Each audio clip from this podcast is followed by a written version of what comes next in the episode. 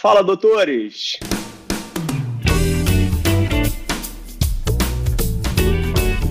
Eu sou Ricardo Valente, oftalmologista aqui do Rio de Janeiro.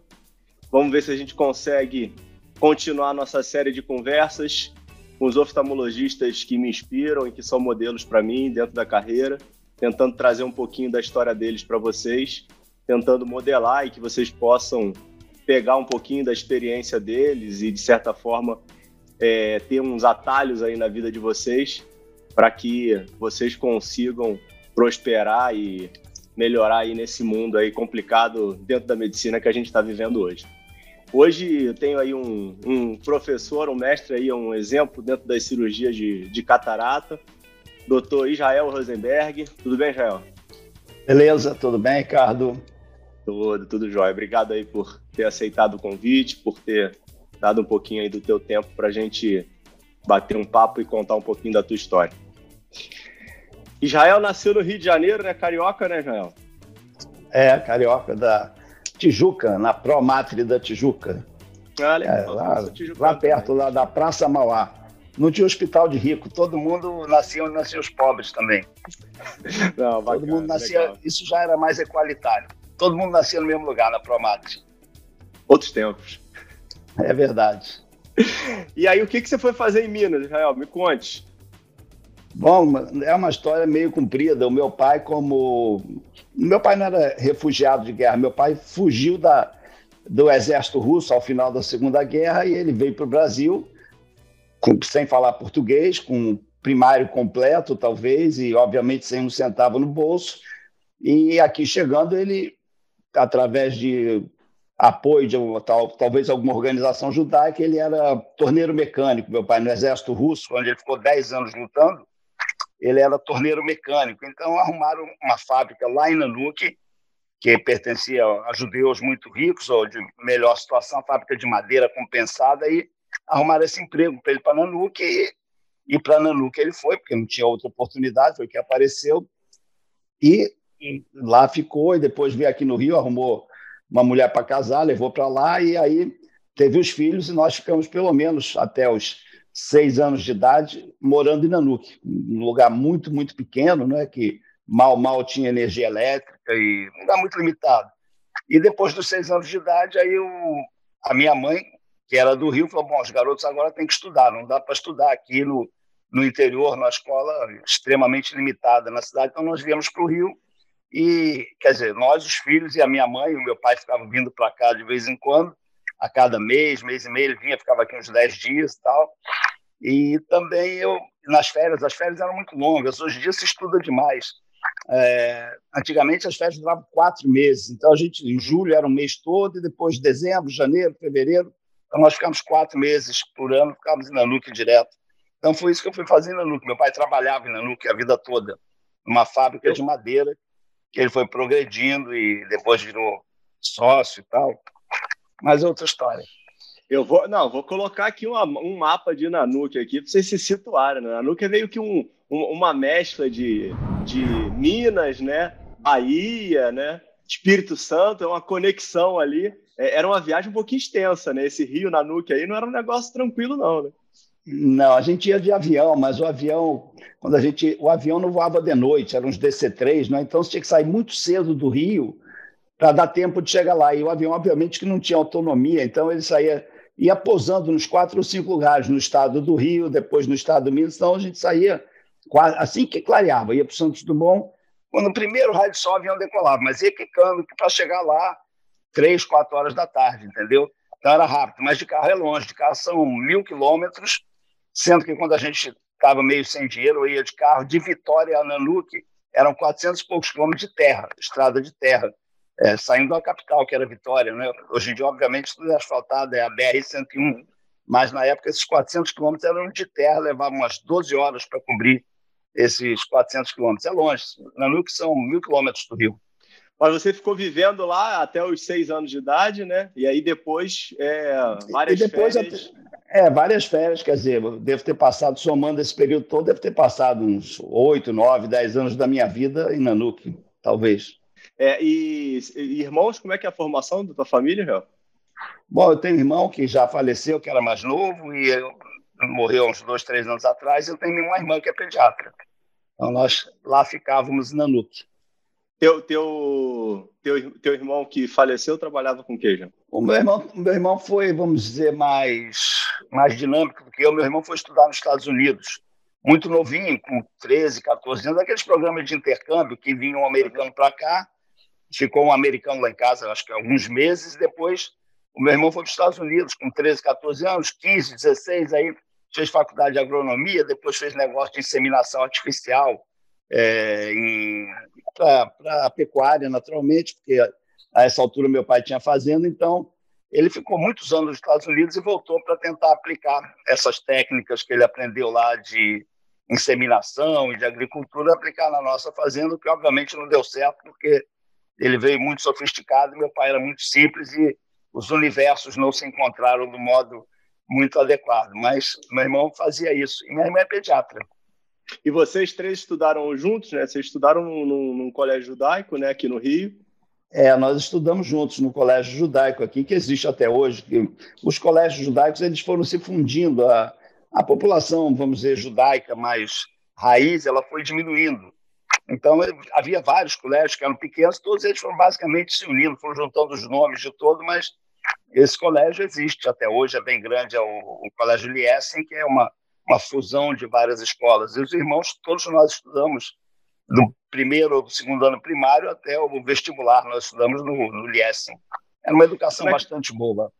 E é exatamente isso que eu ia perguntar. Como é que você vê a, o Colégio Liesen e essa formação judaica é, dentro do teu histórico profissional e até mesmo dos teus irmãos, né? É, você considera que foi uma, uma educação é, satisfatória? Como é que você vê isso? Não, eu diria que foi, foi mais que satisfatória, foi quase que primorosa, porque, é, por coincidência, eu fui a turma mais velha da escola por quatro anos. Eu, quando cheguei no quarto ano ginásio, eu não sei que corresponde isso hoje em dia, eu era a turma mais velha. A escola resolveu fazer o científico, que, era para quem ia fazer ciências exatas ou medicina, enfim. Então, eu fui quarto ano ginásio mais velho, primeiro ano científico. Então, durante quatro anos, eu fui a turma mais velha. E o diretor era um cara muito dinâmico, e ele contratou, já a essa altura, professores que davam aula em cursinho vestibular, pré-vestibular.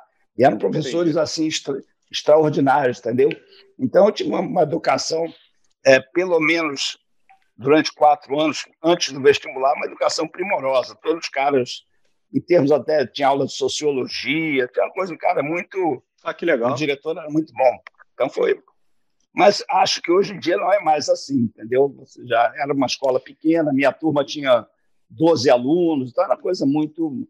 Era muito menos judaica e muito mais mesmo uma coisa dinâmica para para ciências mesmo. Não tinha não era uma educação judaica muito intensa, não tinha uma aula de hebraico, outra, uma festa religiosa, mas não era nada muito extremamente judaico. Como é que era o teu desempenho no colégio, Israel? Você sempre foi uma pessoa de boas notas, notas medianas? Não, Como é não, que... não, não, nada disso, nada disso. Eu gostava muito de jogar futebol. Eu jogava muito, em quantidade, não em qualidade, não é? Eu jogava, é, tinha, fui um grande jogador em termos é, quantitativos. Eu não estudava muito, não. Alguma coisa estudava, mas os professores eram bons, então eles conseguiam enfiar na cabeça. Não, mas eu nunca fui estudar muito, não. Eu só comecei a estudar quando, quando o bicho pegou. O bicho pegou quando eu tive que fazer prova para residência. Achava, aí que eu aí que eu tive que estudar. Fora isso, eu nunca fui muito bom aluno, não. Mas por preguiça e a, mesmo. E a, e, a, e a escolha da medicina? Tua irmã é mais velha que você? Mais nova? Não, minha irmã é mais nova. Nada na minha vida é você é assim muito romântico, não. Não, nada é muito romântico. Deve ter gente aí que tem histórias maravilhosas, mas minha vida não é muito romântica, não. Meu, meu pai tinha uns Todas as histórias muito... têm um romantismo pessoal, né? É, não, mas a minha não é, é mais straightforward, é coisa mais aconteceu porque aconteceu. Ah, o meu pai tinha uns amigos lá em Nanuque, né? Ainda voltando aí para Nanuque, the Center of the Universe. Então, meu pai tinha dois amigos que fizeram faculdade aqui no Rio. Os dois eram médicos, acho que até um deles ainda está vivo. A filha de um deles é oftalmologista. E esses dois médicos foram para Nanuque e meu pai viu os dois médicos prosperarem muito bem e tal. Então, um fazia cirurgia, o outro fazia anestesia. Não eram anestesistas, na época não tinha muito bem isso. Então, eram clínicos gerais e cirurgiões, e um fazia anestesia, o outro operava, o outro operava, um fazia anestesia e começaram a ganhar dinheiro. E a, existe também uma tradição no meio é, da, da família judaica, antigamente, que o judeu sempre foi muito perseguido pelos vários lugares que ele, ele ficou errando ao longo dos séculos, e sempre se dizia para o filho judeu que era melhor ele ter a faculdade nas costas, ou ser advogado, ou ser engenheiro, ou ser médico, que, em tese, isso não te tira, mas se você é um comerciante, ou isso daí podem, da noite para o dia, você tem 10 lojas, e diz, agora você sai daquele país, essa loja não é mais sua, é, o governo vai tomar. Então, quer dizer, havia a questão de ter visto profissionais prosperarem, né? e acho também uma, uma, uma questão meio judaica de estimular os filhos a fazerem uma profissão liberal. Ah, mas isso, que você está trazendo é um ponto de vista super interessante, né? E como é que você tem mudança de modelos atuais, né? Hoje a gente vê uma, um número muito grande de, de profissionais é, fazendo faculdade, fazendo cursos é, de pós-graduação, né? E acaba que o mercado fica muito saturado, né? E tem muita gente hoje buscando exatamente o inverso, né? De, hoje tem essa moda de empreender, né? É, e muitas vezes perdendo esse conteúdo que você conseguiu adquirir por auxílio do teu pai, por é, iniciativa sua, né? É, hoje em dia tudo é mais difícil. É mais difícil para o advogado, é mais difícil para o médico, é mais difícil para o. Tudo é mais difícil, na verdade. Talvez não seja difícil para o gênio da informática, mas para os outros é tudo muito mais difícil. As grandes corporações, esse é meu modo de ver, elas dominaram o ambiente econômico e social mundial, então você não consegue mais empreender individualmente, é muito mais difícil, sem dúvida. Não por culpa do, do jovem empreendedor, mas por culpa do, do meio socioeconômico que a humanidade criou e se tornou permissiva Verdade. nisso. É, e aí, voltando, terminou o colégio, então você fala que não era um aluno exemplar, tem o seu lado de humildade aí nisso. E... Não, não, não tô, é, é realista, estou sendo realista, nunca fui muito bom aluno. Por preguiça, eu sou franco também, porque me dediquei muito ao futebol, gostava muito de jogar cartas, gostava muito de ir ao jockey, coisas todas elas que trazem é, muita alegria para o indivíduo, mas nada de muito útil, entendeu? E, se, e seu pai chegou a morar aqui com vocês? Ele depois se aposentou tardiamente, né? ele trabalhava muito, ele passou assim uns 20, 25 anos da vida dele sem ter férias. Mas aí depois ficou mais velho, aí ficou meio doente, aí ele passou os últimos 10 ou 15 anos morando aqui com a gente, aqui no Rio. Sim, ele, no final ele largou a, a fábrica para lá e veio morar aqui, se aposentou. Entendi. E aí, faculdade, você fez faculdade na, na Faculdade de Teresópolis, né? É, como Sim. é que foi esse período? Bom, eu fiz na Faculdade de Teresópolis porque eu também não estudava nada no vestibular, né? Eu, eu estudava muito pouco. Eu tinha uma outra, uma outra matéria que eu gostava, assim, me interessar, mas aquele negócio de ficar sentado, estudando, não, não gostava muito, não.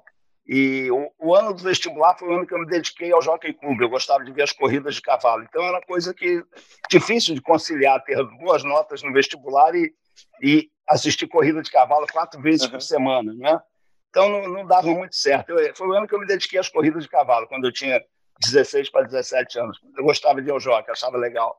Então não estudei muito, acabei passando para Teresópolis. Eu tenho certeza que se eu tivesse estudado 20% do que eu precisava teria passado na faculdade aqui no Rio, mas eu estudei pouco, então acabei passando para a faculdade de Teresópolis. Ainda tive outro problema, que logo no começo da, do... Eu que já estudava pouco, eu lá para novembro, dezembro, eu fiz uma prova para a faculdade de Vitória, acho que chama Semescan. E por um azar meu, passei muito bem colocado nessa prova uhum. em Vitória. Aí eu que já não estudava, falei, bom, está resolvido, já vou passar mesmo, né? Porque eu já tinha passado em algum lugar, então o que era ruim ficou pior. Eu estudei menos ainda e o que sobrou foi passar para Teresópolis, que foi ótimo. A faculdade era muito boa.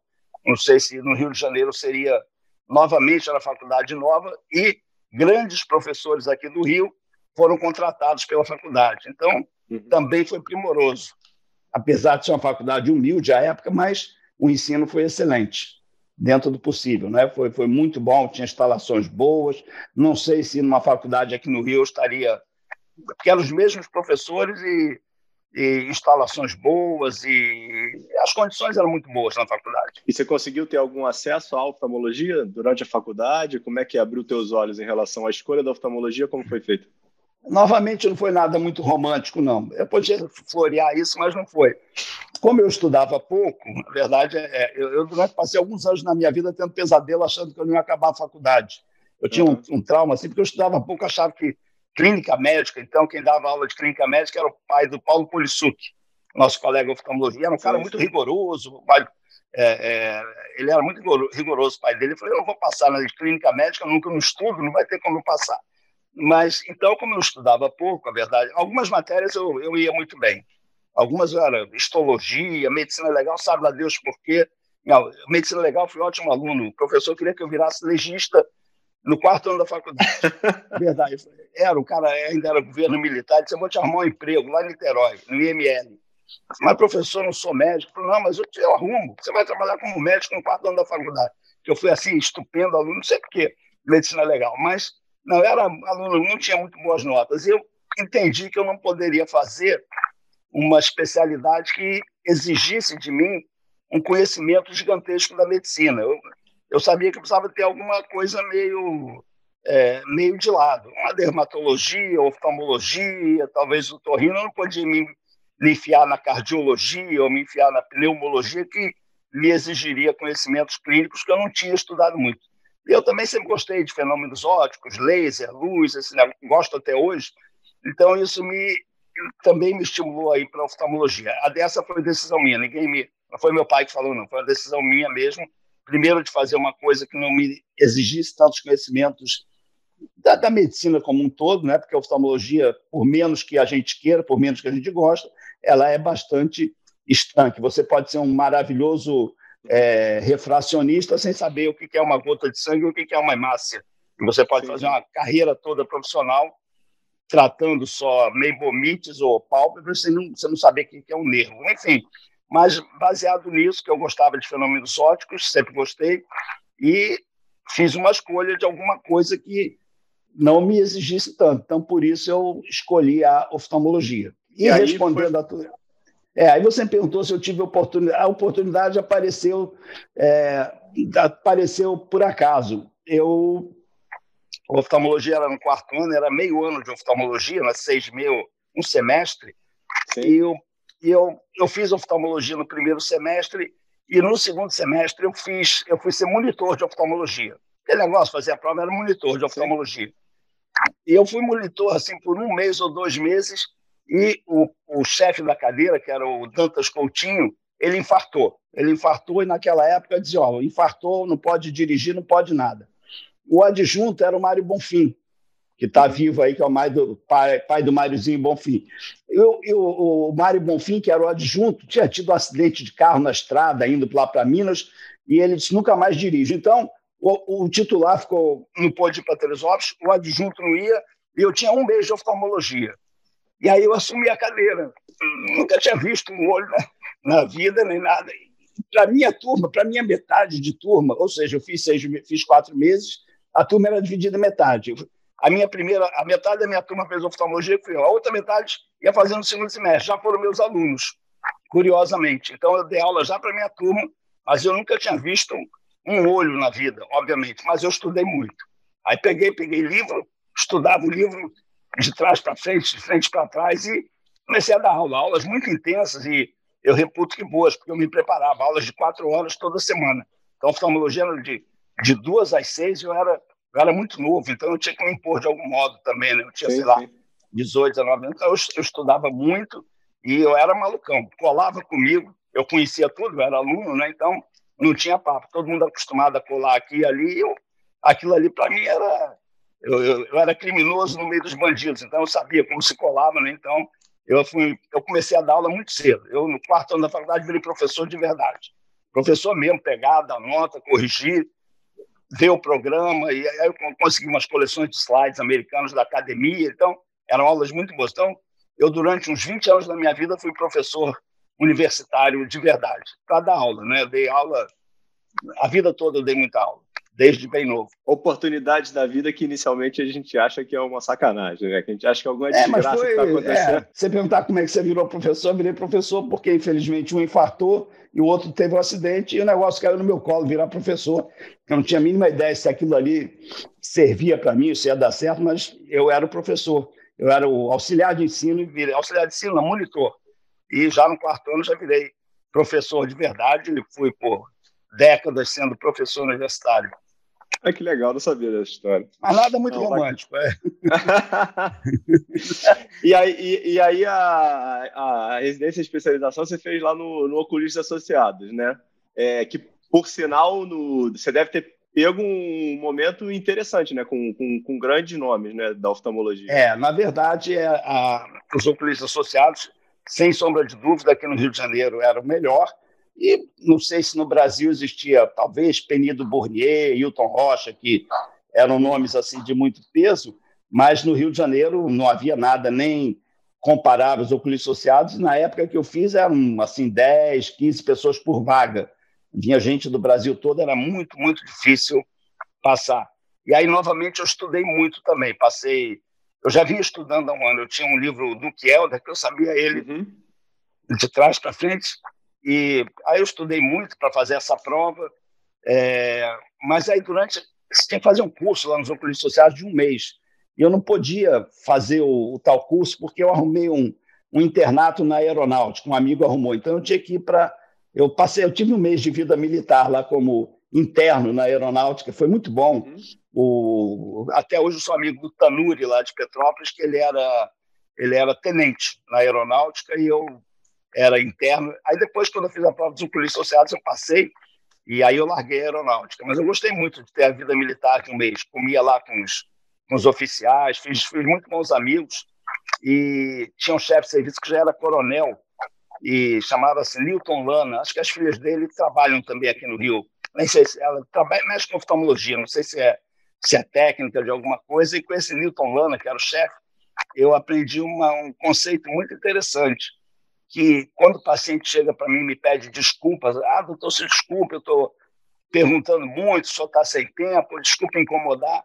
E com esse coronel na aeronáutica, eu aprendi uma coisa interessante. Ele sempre dizia para a pessoa, minha filha, se você não se interessar pelo seu olho, ninguém vai se interessar.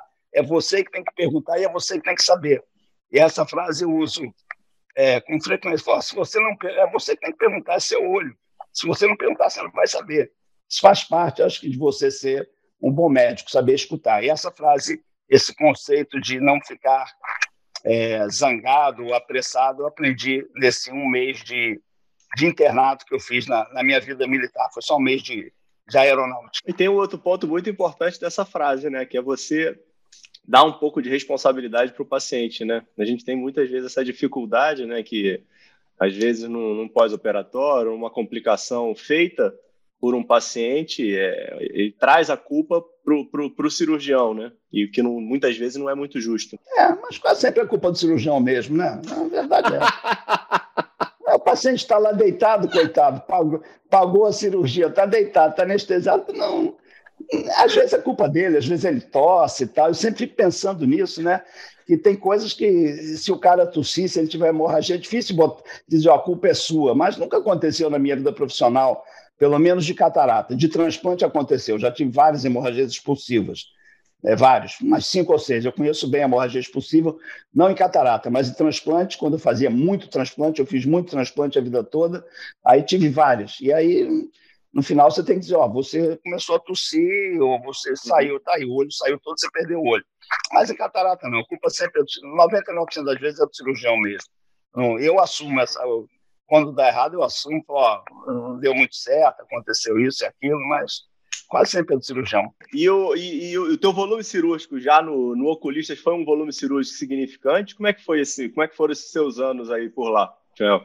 É, lá, lá tinha, lá a gente operava paciente do SUS, né? Na verdade, os oculistas, eles funcionavam no prédio lá da Cruz Vermelha, que é um prédio muito bonito na, lá no centro da cidade. Então, os oculistas sociais não eram em Botafogo, eles eram anexados, anexos à, à Cruz Vermelha. E também na Cruz Vermelha tinha um serviço de de SUS, ou de NPS, como se chamava uhum. naquela altura.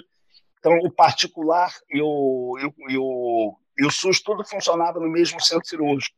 Então, havia uma certa oportunidade da gente, é, assim, a gente fazia cirurgia, não a gente fazia, mas os professores, e a gente tinha bons cirurgiões lá, eles ensinavam com muito, muito esmero, muito carinho, tá?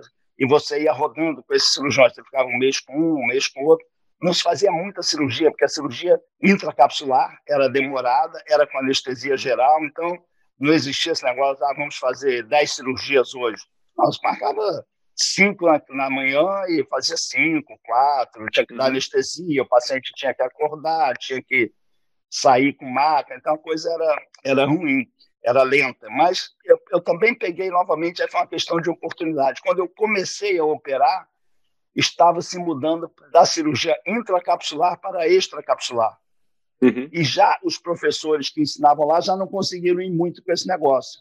Alguns já começaram a tropeçar para passar da intra para extra. Aqueles que eram os meus professores, alguns deles, já não conseguiram fazer. Então, aí abriu-se uma grande porta de oportunidade de, no mesmo ano que você está aprendendo com o cara, você começa a ultrapassar os professores. Então, eles não conseguiam fazer novamente, operavam de lupa. Aí começou a entrar o microscópio. Tudo isso aconteceu num ano meio crítico, aonde para mim era muito fácil, foi muito mais fácil eu me adaptar ao microscópio e muito mais fácil eu me adaptar a extracapsular. E os caras que já estavam acostumados a fazer intracapsular, 70% deles já tropeçou. Então, já nesse primeiro, segundo ano de, de cirurgia, eu já estava melhor que meus professores, porque foi uma época de transição. Então, eles também queriam, ao mesmo tempo que eu estava aprendendo sozinho a fazer extracapsular, eles também estavam aprendendo. Havia uma competição deles com a gente, porque eles também queriam, eles não faziam muita questão dos pacientes do SUS, mas eles, como eles queriam aprender, então, em vez de a gente estar brigando com R2, a gente brigava com os caras que já tinham 30, 40 anos de idade, que já estavam bem, porque eles também queriam passar para extracapsular. Eu não estou falando da FAC, estou falando da extracapsular com microscópio. Então, eles já, muitos já não conseguiram. Então, foi uma, uma oportunidade imensa de, enquanto R1 R2, começar a operar igual os caras que já eram muito antigos, entendeu? Então, então você teve a tua formação técnica é, dentro da intracapsular, né? Então a questão de, de livros e conhecimento dos outros é, cirurgiões era da intra, mas acabou que você teve uma baita de uma oportunidade da transição acontecer na sua formação. Então você podia é, você podia é, treinar e vamos colocar errar e todo mundo estava errando do mesmo jeito, né? Eles erravam mais que a gente, por incrível que pareça. Eles erravam porque é, é, mais difícil você mais velho, você se desentortar. Aos 40 anos, você sempre operou de lupa e, e aí você pegar o microscópio e tudo fica mais difícil. E para gente que era novo, era mais fácil. E como é que foi a transição depois para a Faco, Jael? Porque aí também a gente tem um outro problema, né? Porque você teve a tua formação toda e provavelmente você conseguiu um êxito muito grande dentro da extracapsular, né? E depois fazer essa transição teve que ter uma certa coragem, né? Teve que ter. Aí, novamente, eu fui totalmente autodidata. Aqui no Brasil, não no Rio, no Brasil, existia um grupo muito restrito que são os pioneiros, que é o Padilha, o Paulo César, que estão conosco até hoje, felizmente, e tinha o Pedro Moacir de Aguiar e o Fatorelli. Era um grupo de, de quatro cirurgiões que trouxeram a faco para a América, para a América do Sul. E eu não tinha, então era um negócio meio fechado, eu não tinha assim tanta abertura com eles, e eu tive que partir para tentar fazer facomistificação sozinho. Também não existiam quase livros, e obviamente que não existia internet. Então, para você conseguir um livro, você não conseguia, aquilo era coisa nova, um, um livro, naquela época, o americano escrevia o livro, se levava dois, três anos para alguém traduzir. E quando alguém traduzia, o livro já chegava aqui obsoleto, já defasado. Então, o acesso à informação era muito difícil, muito difícil o acesso à informação.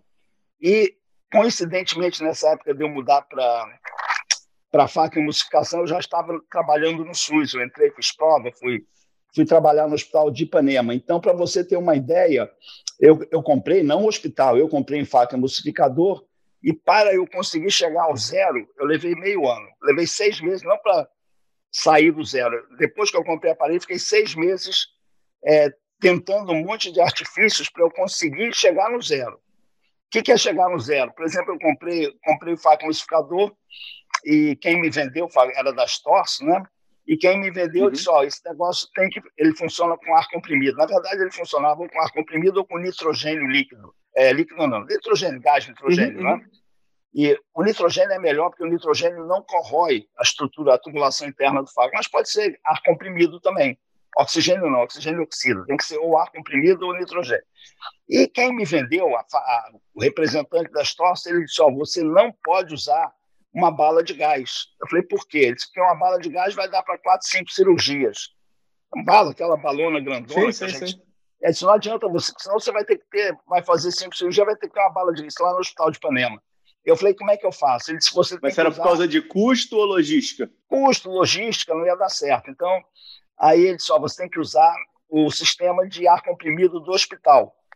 Eu falei, perfeitamente. O cara que vendeu a situação me falou. Então, eu vivia lá no teto do Hospital de Ipanema, que é um prédio imenso, olhando as máquinas de negócio de, de, de ar comprimido, só que as tubulações do hospital eram cheias de água. Toda tubulação de ar comprimido ela fica com umidade. Então, entrava água dentro do aparelho e não conseguia dar pressão. Então, o faco não funcionava. Eu ainda estava abaixo de zero. Eu tentava tudo dando uma de mecânico. Depois eu falei, bom, já que não pode ser a bala de gás e, e o sistema de ar comprimido do hospital não dá pressão suficiente, eu comprei um daqueles negócios uma. Como é que chama? Um compressor de ar. Daquele uhum. que tem borracharia, um negócio Mas imenso. não tinha nenhuma assistência técnica? Ninguém sabia nada. Ninguém sabia nada. No Rio de Janeiro, só quatro pessoas faziam faco. Era aquele grupo. Uhum. Eu não tinha muito acesso, eles, não vou dizer que eram fechados, eles davam muitas aulas, mas eu não tinha acesso para saber como fazer isso. Então, Sim. eu comprei um compressor daquele de encher pneu de carro. Negócio imenso que funcionava com. Funcionava, acho que com. Não me lembro, tinha um combustível, fazia um barulho danado dentro do centro cirúrgico. E tinha que ter uma célula. Você imagina você, um compressor de ar ligado, fazia um barulho danado. Mas, novamente, ele tinha um negócio, porque o faco, vamos dizer, funcionava até. Ele tinha para funcionar, ele tinha que funcionar com 30 PSI. E o aparelho, eu tinha que esperar o aparelho encher a, o, o bujão dele compressor, aí o faco funcionava. Quando o aparelho chegava a, vamos dizer, a 20, ele desarmava.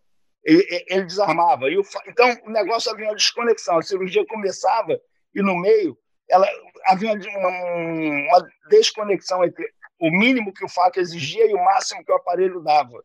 Aí eu comecei a mexer no aparelho para no, nesse compressor para ver se eu adulterava ele para ele conseguir dar mais pressão.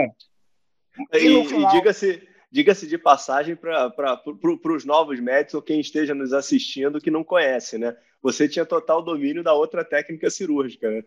Sim, sim. Mas aí, o que, que eu descobri depois de toda essa história?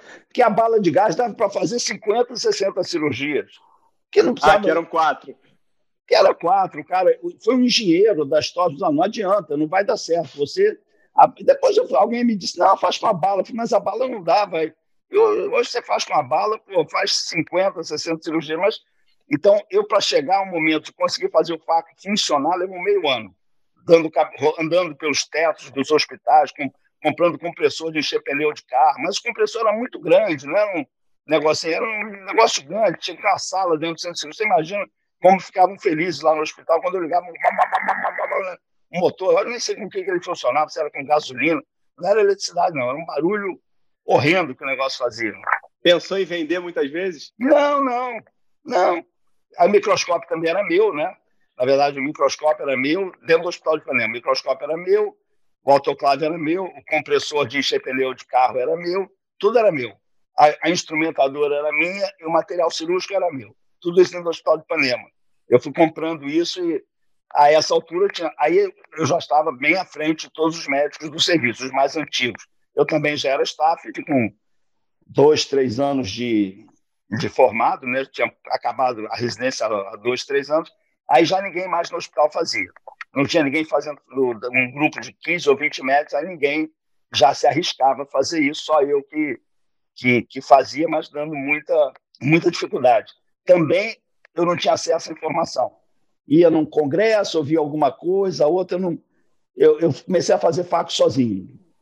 Para não dizer que não, meu professor de faco foi o Edson, de Niterói. Uma vez eu fui a Niterói, o Edson já estava também, fazia, já fazia faco musificação um pouquinho, o Edson, lá em Niterói. Ele tinha um aparelho igual ao meu, e eu operei algumas poucas cirurgias num dia com o Edson. Eu, ele me deixou operar um pouquinho e teve um momento que eu tive um pânico. Falei, Edson, como é que faz agora? Tem uma bolha de ar aqui dentro da câmara anterior. O que, que eu faço com essa bolha? Ele se aspira. Aspira como? Ele pisa, pisa no pedal que, ela, que vai chupar. Então, meu nível de formação era... E foi assim que eu fui aprendendo. Então, era muito difícil você conseguir ter acesso à informação. Era um congresso, aí vinha uma, um americano dava uma aula aqui, mas uma coisa é você ver uma aula de como fazer, como fazer a cirurgia, outra coisa é você fazer aquele esquema todo é, funcionar, comprar, é, comprar insumos e era muito difícil. Então eu basicamente é, comecei a operar fora o Edson que me ensinou a chupar bolha de ar da câmara anterior, ninguém ensinava mais nada. Eu não aprendi nada e fora no congresso outro, mas aí já era técnica cirúrgica. E, e diga-se de passagem que É, nesse momento, eu também comecei a fazer muito transplante de córnea, porque as cirurgias de, de catarata por faca e emulsificação eram trágicas naquela altura. Ah, o aparelho era. Então, eu, eu comecei a fazer faca e, por outro lado, eu me meti para fazer transplante de córnea e havia uma abundância gigantesca de, de pacientes para fazer transplante, porque a faca e emulsificação no começo era trágica. Para começar, não, tinha proteção do endotélio, não tinha visco. Não tinha visco elástico. Para começar a história, não tinha visco elástico, você fazia rasgava a cápsula em Kenope, né? E é, o aparelho tinha uma caneta desse tamanho, não havia equilíbrio na câmara, com certeza ela, ela colabava muito, então eu comecei a fazer as duas coisas concomitantemente. Mas o, é, a, tanto o transplante quanto a. Transplante também no Rio, basicamente ninguém fazia. O Pêssego tinha ido para o exterior, fazia um pouquinho. Quem fazia bem era o Luiz Eurico Ferreira, que era o, o criador do, do IBOL, que era um, um cara extraordinário. Assim. Então, o Luiz Eurico fazia, o Pêssego fazia um pouquinho, e eu me meti no banco de ossos, comecei a fazer muito transplante de córnea. Então, então me dediquei muito ao transplante, que havia uma pletora, uma quantidade imensa de. Que, que ano que a gente está, Israel? Quando que era isso? Ah, deve estar é, 80, 81, 82. Logo depois que eu acabei a residência, eu já comecei. A... Eu fiz 100 transplantes de córnea só pelo livro. Nunca tinha visto.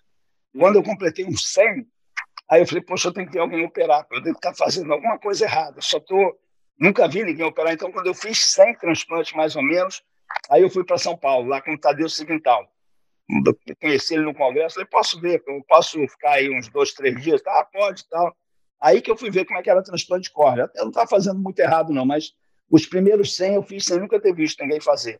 Só de livro e tal, e fui fazendo. E a faca é isso, é? a faca foi. Como é que foi sua, sua perseverança e, e força de vontade para continuar? Porque acredito eu que você deveria ter um resultado é, abaixo do que você tinha na extra, e você deveria ter inúmeros colegas, mesmo no Hospital de Ipanema, te cornetando, né? Porque você estava trazendo uma tecnologia nova, inovadora, em que e você não estava tendo o resultado é, esperado. Como é que foi isso para você e, e dentro da, do Hospital de Ipanema especificamente? É, o Coutinho, que era meu sócio no consultório, era chefe de serviço. Isso é um detalhe. E como possivelmente não dava muito certo, ninguém reclama. As pessoas só reclamam quando começa a dar certo, quando o resultado é bom. Como o resultado era meio ruim, todo mundo acho que todo mundo me apoiava, porque, ah, deixa, deixa ver se o cara aprende, era bom para o serviço e tal, né? Acho que quando começa a ficar muito bom, que as pessoas é, eventualmente têm inveja ou coisa do gênero, mas como, como no começo era ruim, eu não conseguia fazer nada, não, não havia muita oposição no hospital, não. A verdade é essa, nunca senti oposição de ninguém, não. No hospital eu sempre fazia as coisas e tal. Também não sei se estava muito errado, não. Acho que eu fazia com cuidado, acho que não, não, não dava, acho que não dava muito errado, não. Acho que não dava e, e, e, e, você acreditava que aquele era mesmo o caminho? Como é que foi essa tua visão? Porque teve muita gente nessa tua época que não quis continuar na faco, né? Teve as é, primeiras... não é que não quis, é porque, é porque era muito difícil, né? Não, ainda hoje, a gente que opera faco, a gente sabe que aquilo é muito difícil, que a gente faz, faz rindo, mas é uma coisa muito, muito complicada, é uma infinidade de sistemas hídricos e pressóricos, né? Aquilo é muito difícil. Então, não é que as pessoas não, não quiseram fazer, porque era difícil mesmo aprender faca. Então, as pessoas não, não, não, embarcaram mesmo, porque não, não tinham condição de fazer. Era, demandava demais para quem fazia intracapsular se meter a, a fazer faca. Então, é, 70% dos médicos já desistiram quando passou para extra. E quando passou para faco, aí ninguém mais. No Rio de Janeiro, você tinha quatro cirurgiões fazendo só, que era o grupo lá é, da antiga clínica São Vicente, que capitaneado e pelo. Eles estavam tendo bom resultado, Joel? Quer dizer, pode ser até meio deselegante dizer, mas não, no começo não, com certeza não. Nem eles, nem ninguém em nível mundial. Eles eram muito, se tentavam, traziam Kelman, Kelman veio várias vezes aqui ao Rio, os grandes nomes, então eles tentaram, eles se encostaram nas pessoas que eram os líderes mundiais. Mas eu te digo que não, os resultados não podiam ser tão bons porque eu via muitas córneas é, ruins, entendeu? Como, como, você falou, não tinha visco elástico, é, tudo, tudo, tudo, era, era muito difícil, né? É, era difícil, era bem difícil. A Vocês eram teimosos pra caramba, né? É, mas acho, acho que eu não tive muitos olhos assim destruídos, não. Mas tinha não, mas o, o teu, o teu resultado era melhor? Você se sentia, você se sentia mais seguro fazendo faco e modificação do que extracapsular? E é isso que eu vejo, né? É, hoje você pega o, o resultado de fazer uma cirurgia de facoemulsificação comparado com uma cirurgia extracapsular, para a grande maioria hoje dos cirurgiões, até que hoje estão basicamente formadas na facoemulsificação, é melhor. Tanto em relação a pós-operatório, em relação a risco, é, a, o tamanho da, da, incisão em si, diminui a, a chance de, de infecção, de endoftalmite, a melhora visual é mais rápida, então acaba sendo mais fácil a escolha. O que eu, o que eu fico em dúvida e que eu estou tentando aqui te questionar era se você já conseguia ter essa melhora de resultado e você se sentia seguro que esse é o caminho que eu tenho que trilhar. É, uma coisa curiosa, viu, Ricardo, é que a gente fazia faco, mas não tinha lente. Então você fazia faco, depois é, você tinha que abrir para botar lente, entendeu? E nesse meio Verdade. tempo eu fui uma vez eu fui uma vez para os Estados Unidos, fui para um congresso em Nova Orleans, aprender a fazer faco. Era um congresso assim maravilhoso, você tinha um wet lab, então custou caríssimo, né? E eu comprei umas lentes intraoculares, custou assim uns 400 dólares cada uma. Eu comprei seis lentes, um investimento brutal, 400 dólares naquela época. Hoje é dia, naquela época era uma fortuna, eu não sei porque eu comprei seis lentes. Mas quando eu cheguei no Brasil, eu não sabia fazer faco. Então, fiquei com as lentes, as lentes perderam a validade. A coisa era meio é, desconexa. Eu primeiro comprei as lentes e fui lá tentar aprender nos Estados Unidos também. É, era difícil, mas acho que eu não, não tenho memória assim, de tragédias na minha vida de faca e musificação, não. Tive ter memória de dificuldades. Como também, como você não tinha que botar lente, então tudo era um pouco mais é, benevolente, mas no final você abria. Você, você não tinha lente dobrável. Lente dobrável veio depois da faca. Veio razoavelmente depois. Então você fazia faca, e aí você abria, dava ponto, dava do, tinha que dar ponto, entendeu? Não tinha jeito. Quando você deixar sete, a lente de 6, 7 milímetros, você não tinha como deixar aquele negócio aberto. Então, quer dizer, a própria faca não era uma faca muito tão bonita ou tão boa como hoje em dia, porque você tinha que abrir para botar lente. E depois é que começaram a vir as lentes dobráveis. É, não, porque Mas eu falo eu me lembro, assim, de, tragédias, o... não, assim, especialmente. Hoje eu, eu, tô com, eu tô com 15 anos de, de término da, da especialização, né? E quando, e quando eu estava no, no, no, fundão, né? A gente tinha aquela é, obrigatoriedade de aprender a extra para depois fazer a transição para faco, né? E hoje eu vejo que a, a grande maioria aí do, dos residentes é, tem aprendido a fazer faco quase que diretamente, né? Sem nenhuma necessidade de você ter alguma mão na extracapsular, né? É, por isso que eu estava te, te, questionando como é que tinha sido essa transição. Não tinha nem parado para pensar nesse ponto da lente que faz toda a diferença, né, dentro do, do resultado cirúrgico, né? Então você acaba que tinha que você trazia um trauma é, maior cirúrgico semelhante à extracapsular. Mais ou menos semelhante, né? Na extracapsular você abria demais o olho mas é, para tirar o núcleo. Né? Então eu já estava acostumado, a coisa só foi diminuindo. Abria 180 graus para fazer a intra, depois abria um pouco menos, então foi, foi crescendo. Mas eu não me lembro assim de muitas tragédias, não tem nenhum trauma específico dada. O trauma mais foi de, de ninguém ensinar, eu não tinha onde aprender, não existiam livros, pouquíssima gente fazia no Rio, e eu não conseguia mexer no aparelho. O aparelho, não, eu não conseguia andar para frente com o aparelho, com a aparelhagem. Apesar de eu ter comprado o faco eu não conseguia fazer ele funcionar. E você teve que ser completamente autodidata, né? Não teve nenhum momento em que você descobriu um livro, que você fez um curso que fosse diferencial para você. Você aprendeu mesmo é, no erro e acerto. É, mas em algum momento eu comecei a ir para os Estados Unidos para congressos. E o primeir, primeiro congresso que eu fui foi em 85, Nova Orleans. Já fui com o Irã, com o deputado. Como nós dois nos metemos. Então, ele ele é um amigo muito antigo. Foi a primeira viagem da gente assim para congresso. Contigo, já? Não, não, ele não estou comigo, não, mas era meu amigo. Eu, a essa altura eu já era convidado para operar fora do Rio. Já em porque eu já fazia extracapsular. Pouca gente fazia. Eu operava, comecei a operar miopia também, então eu operava fora do Rio. Já em 85, quando nós fomos nesse primeiro congresso em Nova Orleans. Aí indo para o congresso, aí as coisas já eu ia duas vezes por ano, ficava ali três, quatro dias naquela imersão, aí no congresso você começa a ver, a ver essas coisas. Mas os primeiros quatro, cinco anos, de 80 até 85, antes de eu começar para os Estados Unidos, não tinha livro, não conseguia ter livro, não, não tinha acesso, entendeu? Ninguém, pouca gente fazia, só mesmo o grupo da, da São Vicente fazia. Quatro médicos o, só. E o, no Brasil todo.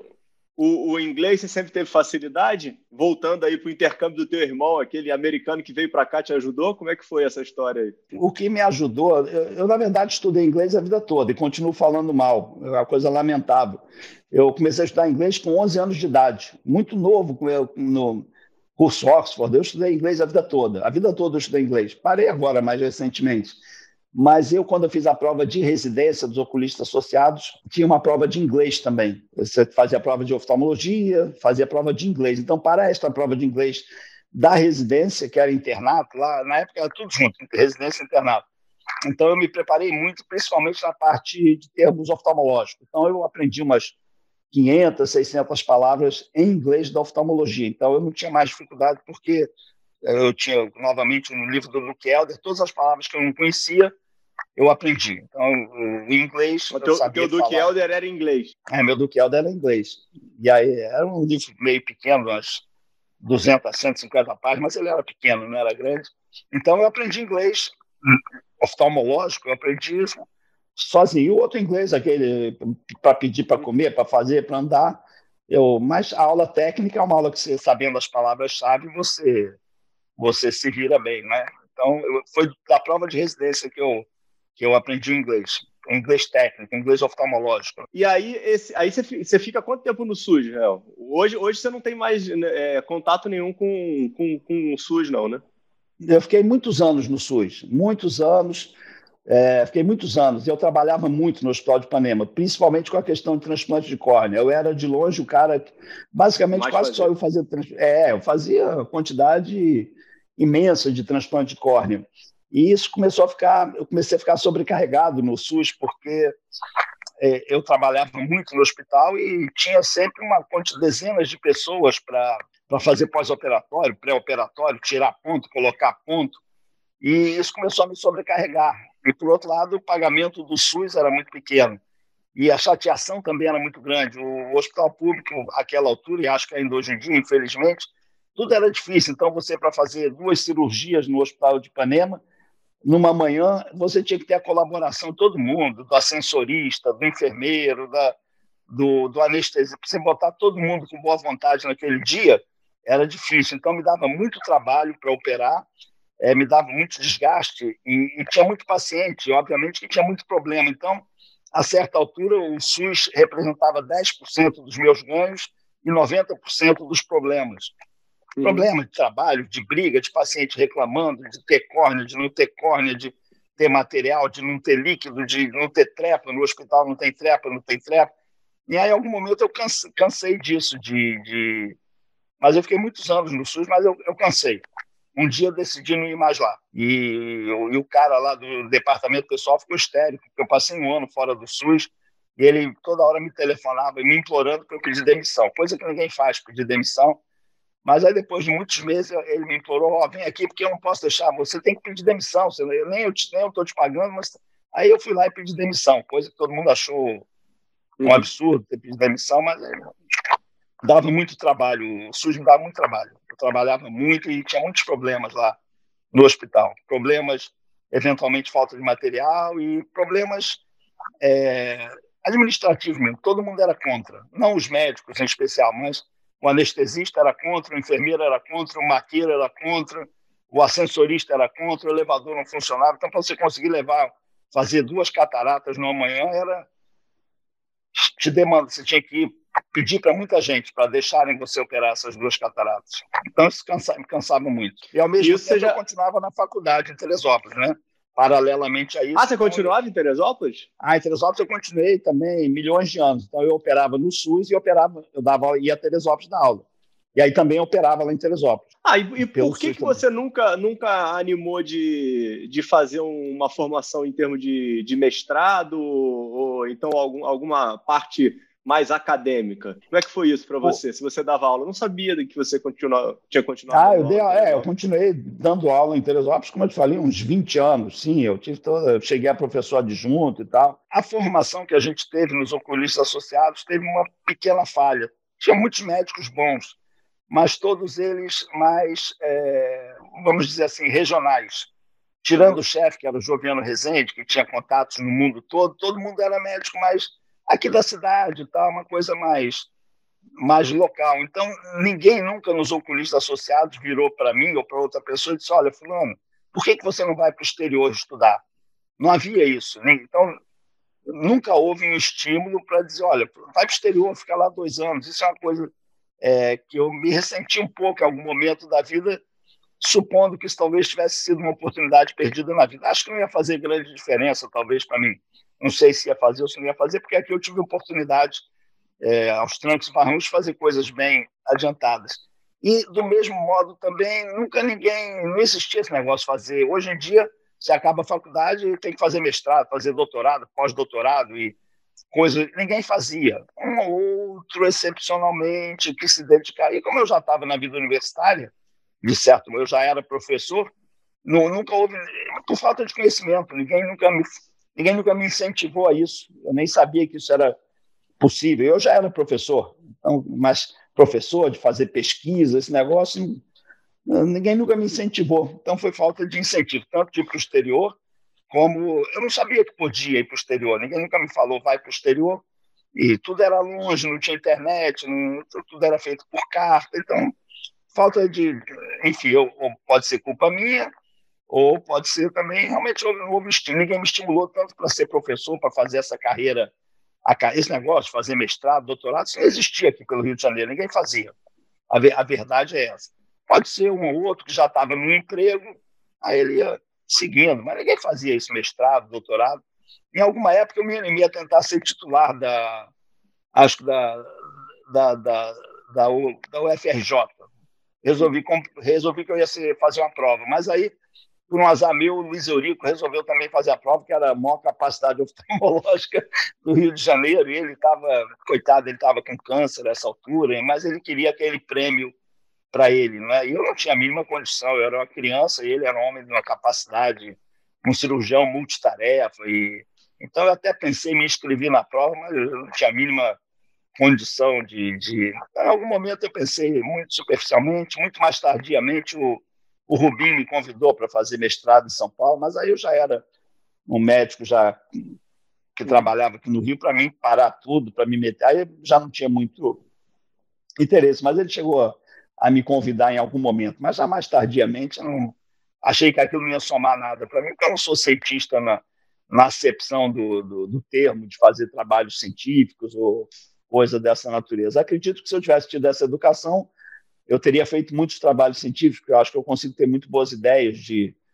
de, de, de, de inventar trabalhos científicos, mas eu não tive esta formação, então não, não sei fazer um trabalho científico. Olh Olhando para trás, isso é um arrependimento na tua carreira? Não, você acha que você conseguiu conduzir ela é, de uma forma satisfatória? Eu consegui de forma satisfatória, não tenho arrependimento, mas ser um, vamos dizer, um pesquisador, um cientista, teria me dado projeção, possivelmente não no Brasil, mas no exterior. Escrever trabalhos, conseguir publicar, seja no Brasil ou principalmente no exterior, com certeza teria me dado uma outro tipo de projeção, na verdade, que você sendo só médico aqui, dando uma aulinha no exterior ou outra, te convidando, o que importa é você escrever. Eu não sabia como escrever, não tive essa formação, Cheguei a fazer uma meia dúzia de trabalhos científicos em outros tempos, quando isso dava para um sujeito meio leigo em termos acadêmicos fazer. Antigamente você podia ser um médico fazer, hoje em dia você tem que saber estatística, bioestatística do modo é, absurdo. Então, hoje não dá para um cara leigo, sem formação acadêmica, de querer se meter a escrever um trabalho científico. Eu cheguei a cometer alguns trabalhos científicos, mas ah, arrependimento não, mas talvez isso tivesse me dado alguma projeção é, escala global maior e alguma projeção global. Que sem fazer isso, sem, sem escrever, não, eu não tive acesso. Mas acho que, não sei, não sei se. Não, não me arrependo, não. Arrependo-me de poucas coisas na vida profissional. Arrependimento, é só uma constatação. E a, e a estruturação de consultório e clínica? Aí vamos colocar mais num lado aí de, de empresarial dentro da oftalmologia. Como é que foi essa construção aí é, tua? Dentro do, dos consultórios. Teu primeiro consultório foi onde, meu? Onde é o último. Mesmo lugar. Ah, é? Eu sou conservador, é. Tô, tô no mesmo lugar. É, também não foi nada muito romântico, não, nada muito poético, mas o, O Coutinho. Era de alguém? Era... Você que construiu? Não, não. O Coutinho era, meu, era professor da faculdade. Eu era o ajudante dele. O Coutinho era chefe lá dos oculistas associados. E o Coutinho era chefe do Hospital de Ipanema, onde ele trabalhava. E a gente se dava muito bem, porque eu era professor lá com ele. E ele, em algum momento, começou a se desentender com o pessoal dos oculistas associados e resolveu que ia fazer a carreira, que ia sair de lá, que não ia ficar mais lá. Isso coincidiu com o meu fim de quando eu acabei a residência. E então meu pai ia me dar dinheiro para o consultório antigamente era coisa barata, sem desmerecer o que meu pai me deu, mas você comprava um um Grins, você comprava uma lâmpada de fenda, um tonômetro e se você quisesse ter um consultório muito sofisticado, você comprava um ceratômetro da Bausch aquele que é uma coisa preta cumprir. Então, o consultório era uma coisa bastante barata. Era lâmpada de fenda, tonômetro, projetor, cadeira e coluna. E aí eu falei para meu pai, poxa, pai, já que você vai me dar um consultório, quem sabe você me dá um pouco mais de dinheiro, em vez de comprar uma cadeira e uma coluna, a gente compra duas. E quem sabe eu chamo o, o Coutinho para ser sócio também, ele não vai ter nenhuma despesa, ele está querendo sair, é claro, tudo bem. Isso aumentou em 20% a despesa que sem, sem ser é, ingrato com meu pai, não era uma despesa absurda, né? Então, eu falei com o Coutinho, falei, Coutinho, você está querendo sair, você vai fazer um consultório, eu vou fazer o meu consultório. Por que, que você não vem trabalhar? A gente trabalha junto, você e o Bonfim também estava meio querendo, o Mário Bonfim também queria uhum. ter uma carreira fora dos oculistas associados, e também era professor em Teresópolis, então nós nos unimos, é claro que eu tinha acabado a a, a residência, né? Tinha um ano, dois anos de formato, tinha, sei lá, 23, 24 anos, e eles já tinham muito nome, tanto Coutinho quanto Bonfim eram médicos muito conceituados aqui no Rio. Então, nós fizemos a clínica que a gente está até hoje, que é o Instituto de Olhos Leblon. E eu comecei lá, comecei como ajudante deles, né, porque eu não tinha cliente nenhum, eles já tinham uma clientela bastante consolidada a essa altura, e eu comecei ajudando como ajudante deles, e me meti a fazer lente de contato que eles não faziam, que era um mercado extraordinariamente bom. Eu, às vezes, ficava sábado até três, quatro horas da tarde fazendo lente de contato. Para você ter uma ordem de grandeza, é, eu ganhava com uma lente de contato equivalente a umas quatro ou cinco consultas particulares, líquido. Então, como se fosse hoje para fazer um par de lente de contato, seja gelatinosa ou dura, ganhasse dois mil, três mil reais, que é um valor que hoje em dia as lentes de contato gelatinosas você ganha Sim. 50 reais, 30 reais. E aí eu comecei a ajudar esses médicos e rapidamente eu fui também ultrapassando eles na cirurgia. Então eu, ajuda, eu os ajudava na cirurgia. Eles me pagavam como auxiliar, né? Mas por sorte, aí o Coutinho já não fazia mais a extracapsular, muito menos a faca emulsificação, e eu fazia. Então, ele, pessoa de coração assim extremamente bondoso, ele de imediato começou a me passar os pacientes. Nunca de, nunca de modo escondido. Ele disse, ó, oh, tem uma técnica nova aqui, eu sempre chamava de professor, porque eu era muito novo, né? Dizer, o professor, uhum. e eu era professor de verdade.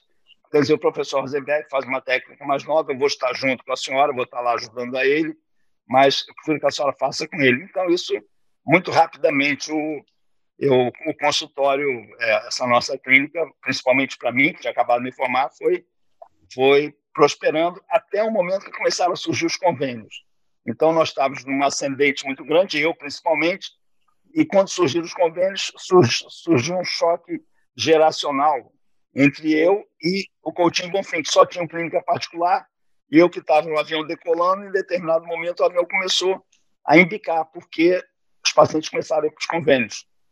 Muitos médicos, o, o Sérgio Benchimol começou a ter muito convênio, o Vieira Romero, o, o Renato Ambrosio, o pai, começou. Então, uhum. eles começaram a comer toda essa clientela. E então isso criou um, um, um cisma, cisma não, um, um terremoto na, na, na, minha clientela. Então, eu que vinha com muitos clientes, comecei a ter pouco. E aí eu falei para o Coutinho, eu tenho que ter convênio. Se eu não tiver convênio, eu vou morrer. Eu não vou conseguir competir com vocês e nem com os outros que já têm convênio. E eles não queriam, porque isso eles achavam que ia ia destruir a clientela deles particular. Então, eu passei alguns anos tentando ter convênio, mas eles não deixavam. Aí a gente fez duas salas de espera. Aquele negócio você.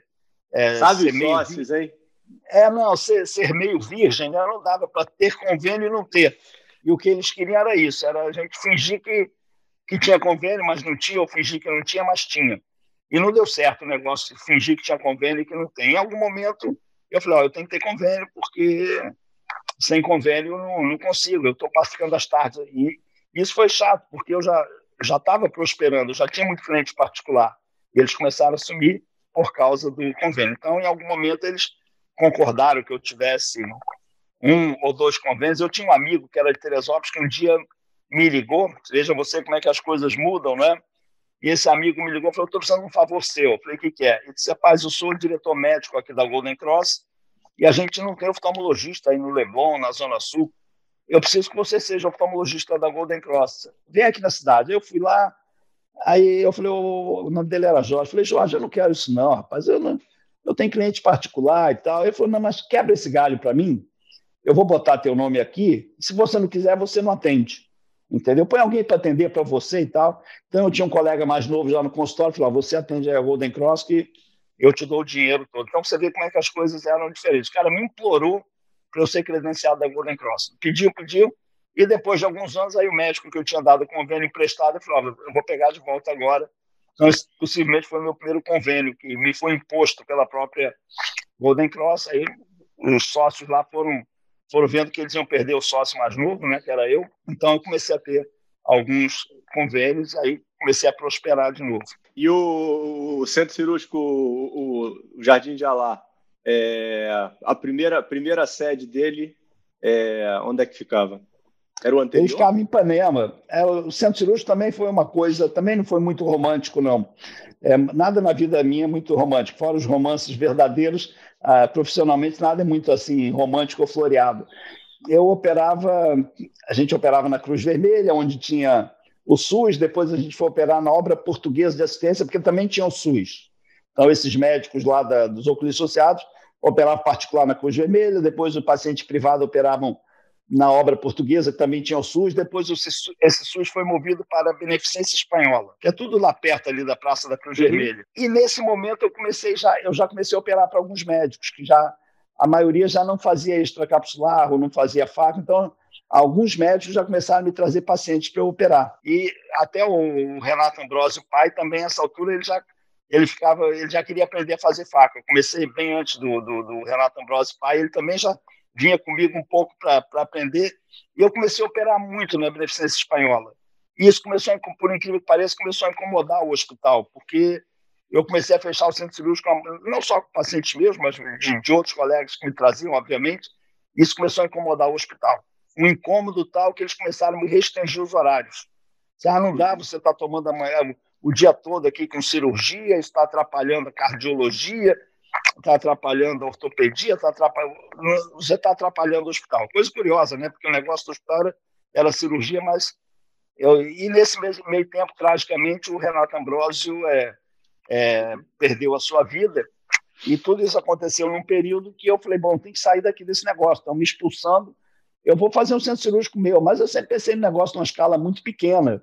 É, alugar uma salinha, como se fazia antigamente, botar um autoclave. E Nesse meio tempo, o, o, o Renato Ambrosio pai é, perdeu a vida e é, a, a, Vera, que é a esposa dele, me convidou para trabalhar no consultório do Renato Ambrosio. Ela, ele, o Renato Ambrosio tinha muitos sócios, mas por algum motivo eu não era tão próximo assim do Renato. Tinha um contato, nós trabalhávamos no mesmo hospital de Ipanema, o Renato também era de Ipanema.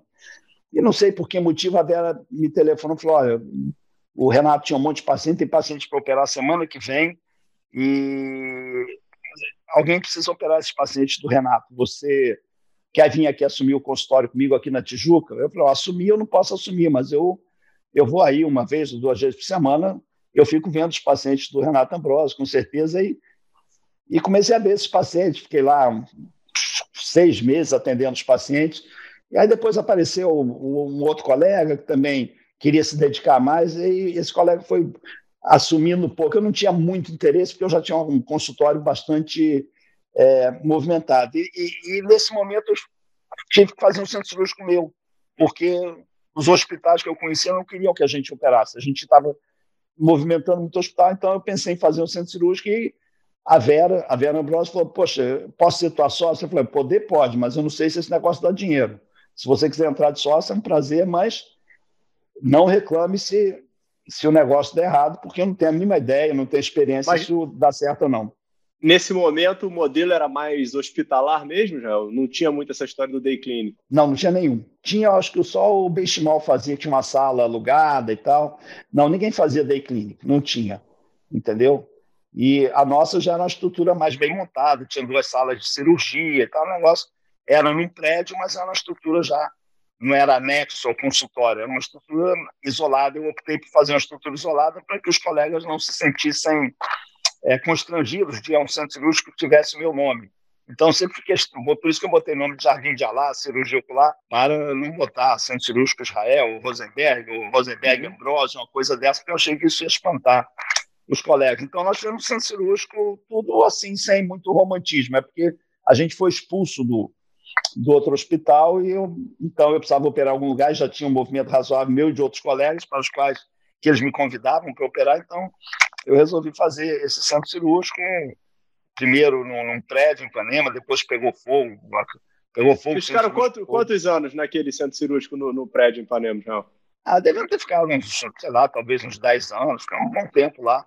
E aí ele pegou fogo, um incêndio maravilhoso, daqueles de três helicópteros rodando ali, incêndio profissional, coisa, oh, coisa profissional. Aí. É, não, foi, foi, foi profissional, tinha, tinha uns 10 pacientes para operar, devia ter uns 50 acompanhantes, no décimo andar do prédio começou a pegar fogo.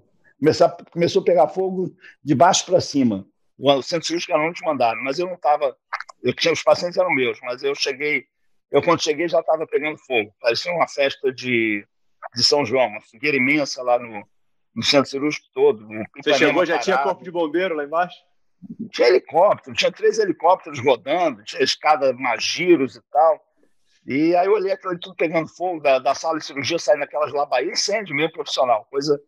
E aí eu falei, bom, acabou o centro cirúrgico, aí fui embora saindo, porque tinha, tinha repórter, tinha tudo, mas por, por milagre ninguém se machucou, ninguém se, se feriu, milagre mesmo, porque, e não estava no meio, tinha paciente anestesiado, mas não tinha começado a cirurgia. Aí todo mundo desceu de escada, aquele monte de paciente. Foi, foi, foi 2012, 13, né, João? Deve ter sido por aí, 2011, eu acho.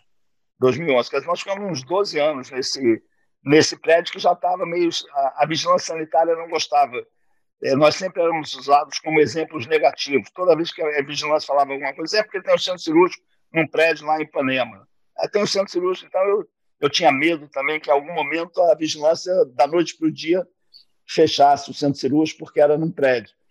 E, Mas ali vocês então, cresceram, né? Vocês não abriram daquele tamanho inicialmente, não? Não, a gente abriu com uma sala de cirurgia, depois nós botamos duas salas, depois nós pegamos mais um andar, nós tínhamos dois andares num, prédio só de centro cirúrgico, tinha uma sala de espera muito grande, tinha um movimento bastante bom, mas a gente já estava sentindo que aquilo ali não ia, não ia dar, tava, não dava, que algum dia iam fechar a gente, eles não, não querem é, centro cirúrgico no prédio, a vigilância sanitária. Então, quando pegou fogo, a gente saiu. Foi ótimo, é, juntou a fome com a vontade de comer e nós saímos, fomos procurar um, um, lugar que se pegasse fogo desse para pular, que só tivesse um ou dois andares, não é verdade? Então, a gente, em vez de ficar no prédio, é, num lugar fácil de pular. Eu sempre achei que ia pegar fogo, eu sempre fui muito precavido, sempre achei que o prédio ia pegar fogo, o centro cirúrgico. A primeira coisa que eu fiz quando. As primeiras coisas quando eu fui para o prédio foi instalar uma argola de metal e uma corda, não tinha prédio em volta. Então, a primeira coisa eu falei: algum dia isso vai pegar fogo não tem prédio em volta. Então, desde o primeiro dia, eu tinha medo que que pegasse fogo e não tinha como escapar e não dava para pular. E acabou pegando fogo mesmo, mas não dava para descer de corda, porque eram 11, 11 andares, né? então não dá. Mas eu sempre achei que ia pegar fogo, tinha um pressentimento, tanto que eu gravei um negócio, chamei um pedreiro para ter um poder amarrar a corda para pendurar, para sair para outro prédio, mas não dava para fazer. O outro prédio era cinco andares abaixo, então não dava. E, você vê é, alguma viabilidade ainda de um, de um negócio desse como centro cirúrgico, pensando em, em, em jovens oftalmologistas? Ou você vê hoje como um negócio completamente saturado? Eu vejo como um negócio totalmente é, empresarial, aonde novamente as grandes corporações, né, elas tomam conta do, do mercado nacional e, e acredito que também mundial, né? É difícil você empreender, você é muito difícil. Eu não, não, não vejo espaço para isso num, num grande centro. Num, num, lugar pequeno, claro, se você não tem grandes grupos empreendedores, nenhum grupo empresarial vai estar interessado numa cidade de 80 mil, 100 mil habitantes, talvez 200 mil habitantes. Então, se você fizer um centro cirúrgico, acho que você tem que fazer. Não dá para você ficar operando no hospital geral de favor ou numa sala que não está adequada. Mas num grande centro, não. É, a atividade é toda empresarial, e quando eu falo empresarial, de grupos que têm ação na bolsa, que grupos gigantescos, na verdade. Não, não há como você fazer um centro cirúrgico no Rio de Janeiro, na cidade do Rio de Janeiro, ou em Caxias ou Nova Iguaçu. É muito difícil. Se você tiver movimento, um grupo empresarial vai fazer um centro cirúrgico maior e você, você fica morto. Acho muito difícil você competir contra grandes grupos empresariais que vieram a se formar na, na medicina e em todos os setores da economia humana, do modo geral. Né? E, o, e você teve três filhos, né? Todos, todos homens, né? E todos homens. nenhum seguiu a medicina, né? Em algum momento da minha vida, lá por 2000 e alguma coisa, eu ainda tinha dúvida se eles deviam seguir ou não. Mas tem um filho meu que é engenheiro é, de software, ele chegou a me ajudar algumas poucas cirurgias quando ele tinha uns 13 ou 14 anos, ele chegou a ficar comigo no centro cirúrgico e tal. Quando isso ainda não dava cadeia, hoje em dia ia ser julgado como pedofilia ou alguma coisa, exploração de menores, né? ia dar cadeia. Mas na época a gente podia fazer umas coisas, coisas, coisas normais, né? porque ele também não cegava ninguém e tal, só ficava olhando ali, me dava uma pinça. Em algum momento eu achei que talvez fosse bom, mas em algum momento eu também falei: esse negócio de medicina não vai dar certo. Isso tudo que está acontecendo hoje em dia, é, de algum modo eu já tinha um pressentimento que, que não ia dar certo, ia acabar no que acabou grandes grupos empresariais tolhendo totalmente a, a iniciativa, vamos dizer, privada, você mandando no seu negócio. Então, naquela altura, eu Pensei dele fazer oftalmologia, depois pensei em não fazer, depois me arrependi um pouco dele não ter feito, e hoje em dia, para mim, eu vejo como que foi um acerto. Talvez se eu tivesse uma grande clínica, talvez do tamanho do IBOL aqui no Rio de Janeiro, gigantesca clínica, entendeu? Talvez lá há vários descendentes dos antigos, do, dos sócios mais antigos que conseguiram fazer sua vida, mas um consultório pequeno do tamanho do meu, eu não, não, vejo como deixar um filho herdeiro de um negócio pequeno como é o meu negócio hoje em dia, que é uma clínica como se fosse uma pequena boutique, que não é uma empresa gigantesca. Então, eu não, não me arrependo. Pensei que eles não fazer medicina, pensei em não fazer, pensei em fazer, e, e no final achei que, não, que eu não devia ter nenhum filho médico, que não era bom negócio, que era ruim. E hoje em dia não me arrependo. Acho que seria péssimo ter um filho enfiado lá no consultório é, se digladiando para conseguir consultas de 30 ou 40 reais ou 50 reais e, e não conseguir é, fazer essas consultas, né, por não conseguir o convênio, que é o drama de todo recém-formado, na é verdade. Ele não tem acesso ao, ao mercado. Então, um jovem, a menos que você esteja numa clínica muito grande, você tem tudo isso muito bem solidificado, aí você consegue seguir a carreira do seu pai. Mas se você tem um consultório pequeno, você mais dois ou três sócios, como é a tua situação, por exemplo, você começar a colocar é um filho no posto, o filho vai herdar o quê em termos é, de clientela? Não vai, acho que não chega a nenhum lugar. Se a clínica é muito grande, numa cidade, ela muitos médicos, aí pode, talvez valha a pena, mas não me arrependo dos meus filhos não terem feito medicina. Acho, eu acho que é uma decisão acertada pelo meu tamanho profissional e meu tamanho empresarial na oftalmologia. E aí, já chegamos aí, finalizando aí nossa conversa, é, você tem uma, uma história é, esplendorosa, né, de conquistas, apesar de você é, negar o romantismo, óbvio que ele existe, né, dentro de tudo que a gente conversou. E como é que você vê o, o Israel em 5, 10 anos? Como é que é o futuro do doutor Israel aí para essa, essa nova medicina que, que, que, que foi construída e que a gente está tendo que, que, enfrentar hoje? Eu vejo do mesmo modo que eu me via há, há 40 anos atrás, trabalhando. Trabalhando sem pensar muito assim. Eu nunca fui um grande empresário, nesse sentido de ser calculista. Nunca fui. Sempre as pessoas, ah, vem operar aqui em caixa prego. Eu falei, vamos, quantas cirurgia vai ter? Ah, vai ter 30 cirurgias. Falei, nunca perguntei quanto é que eu vou ganhar para ir. Aí eu vou operar, ah, pô, basicamente, mais ou menos a mesma coisa faço hoje. Continuo operando. Então, os, o que eu fazia 40 anos atrás, vou continuar a fazer enquanto eu conseguir fazer. Continuar operando, sem uma, um viés extremamente empresarial. É claro que eu não quero perder de trabalhar para ter despesas, mas é, nunca fiz muita estratégia empresarial. Eu vou trabalhar, continuo, continuo operando, que é o que eu sempre Mas você continua tendo, tendo prazer na cirurgia, né, Israel? Sim, acho muito, sim, eu acho muito bom. Eu sempre eu devo ter feito, não sei se há algum cirurgião mais experiente que eu aqui em atividade no Rio, não sei, porque eu, eu devo ter feito umas 50 mil cataratas, as contas que eu faço, é um número muito expressivo, na é verdade.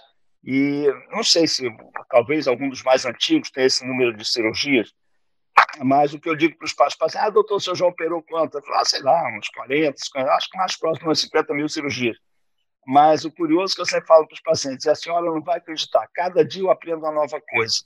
E é verdade, isso não é um modo assim, snob de falar para parecer que você é um cara que não quer dizer que sabe tudo, mas a cada dia eu aprendo, a cada dia, todo dia eu invento uma coisa.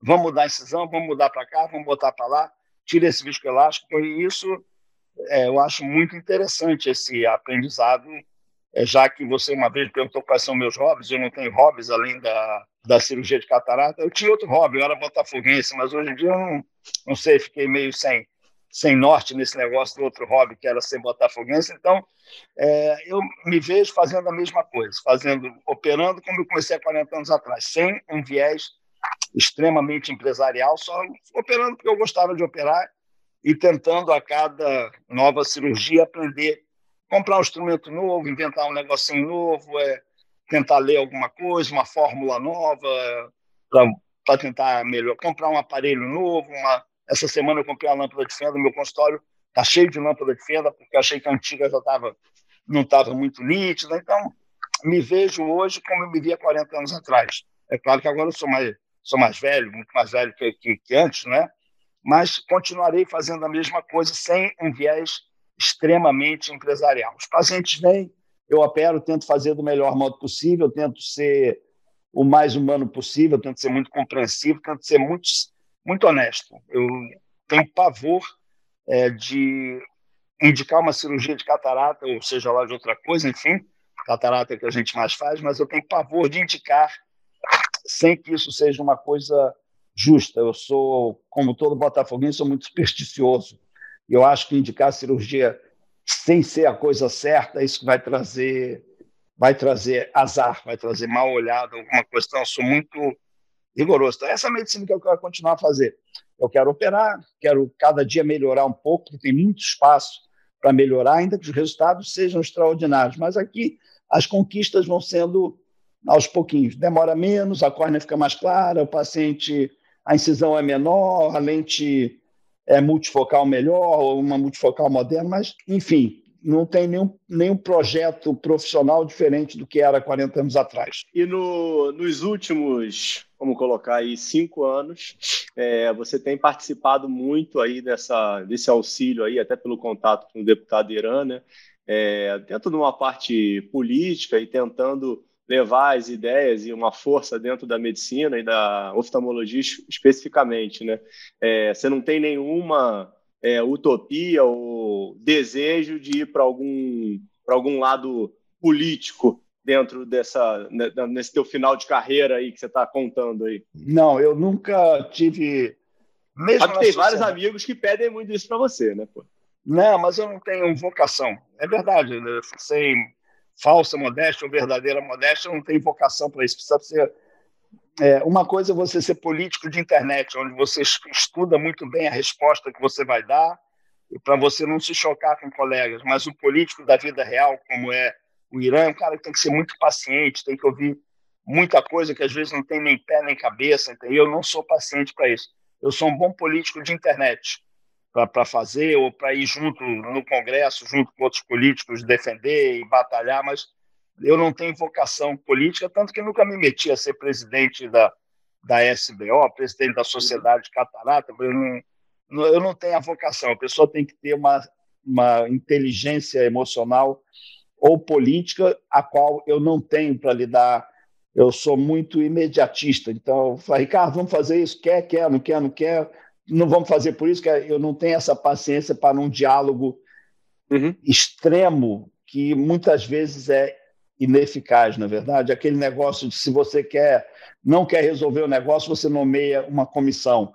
É, aí nunca vai ser resolvido. Eu não tenho vocação política nesse sentido. Eu não tenho, eu sou muito bom de diálogo, conversando, não gosto de brigar, mas eu não teria paciência para conversas tão longas, reuniões de sociedade, todos os diretores dando suas opiniões, algumas delas melhores que a minha, mas muitas muitas delas é, disparatadas. Então, não, não tenho nenhuma vocação política. Eu tenho vocação política para ajudar. Ajudar o Irã, ajudar o presidente do CBO, ajudar. Isso eu tenho vocação, para ser ajudante, mas não para liderar. É, isso não é nenhum defeito. Tem gente que tem capacidade de liderança, outros não têm. Eu não, não me sinto com capacidade de liderança. Pode ser uma liderança de internet, talvez eu tenha alguma. Tem que fazer assim, tem que fazer assim, mas a liderança mesmo de, de corpo a corpo com as pessoas, como tem o Irã, ou como tem alguns presidentes do CBO, da SBO, eu não tenho, eu não me vejo como um líder, não tenho essa capacidade. Isso eu acho que não é nenhum demérito. Uns têm capacidade de liderança, às vezes nem são os melhores profissionais, os mais inteligentes, ou, mas têm capacidade de liderança. Outros, pode ser, você conhece com certeza excelentes profissionais na, na nossa área que são brilhantes, o cara não tem capacidade de liderança e eu é, não, não me incluo nesses que têm definitivamente capacidade de liderança. E não me atrai também. Acho que vai ser muito chato ter que ouvir muitas pessoas e muitas ideias, algumas vezes é, desencontradas e muito, muito longas. Eu sou tento ser mais objetivo e por isso essa o viés político meu se restringe à, à internet. É, é, é uma pena, mas tem, temos tempo para mudar, né? É, não, não. está precisando de, de, de pessoas é, sinceras e que gostam de, de, de fazer o, o, que é correto, né? E não ficar é, escutando é, o, que, que precisa ser escutado para chegar num, num denominador comum, né? Acho que a gente tem que buscar hoje o, o mais correto para a gente ter uma, uma sociedade e uma classe melhor, né? Mas, pô, maravilha, Jael. Muito obrigado pelo teu tempo. Acho que foi ótimo aí, uma aula mesmo de, de vida e de, e de profissão. Voltando aí, sendo repetitivo, você está colocando aí que não tem romantismo na tua história, é, discordo totalmente. É, acho que vai ser muito válido aí para todo mundo que está querendo escutar e conhecer um pouquinho mais da, da profissão médica e da oftalmologia especificamente. Obrigado, tá? Muito, muito obrigado, um abraço aí para seus pais, para sua sócia, tudo de bom. Grande abraço, Ricardo. Obrigado. Tá bom, Real. Abraço, tchau, tchau. Obrigado. Tchau, um abraço. Tchau.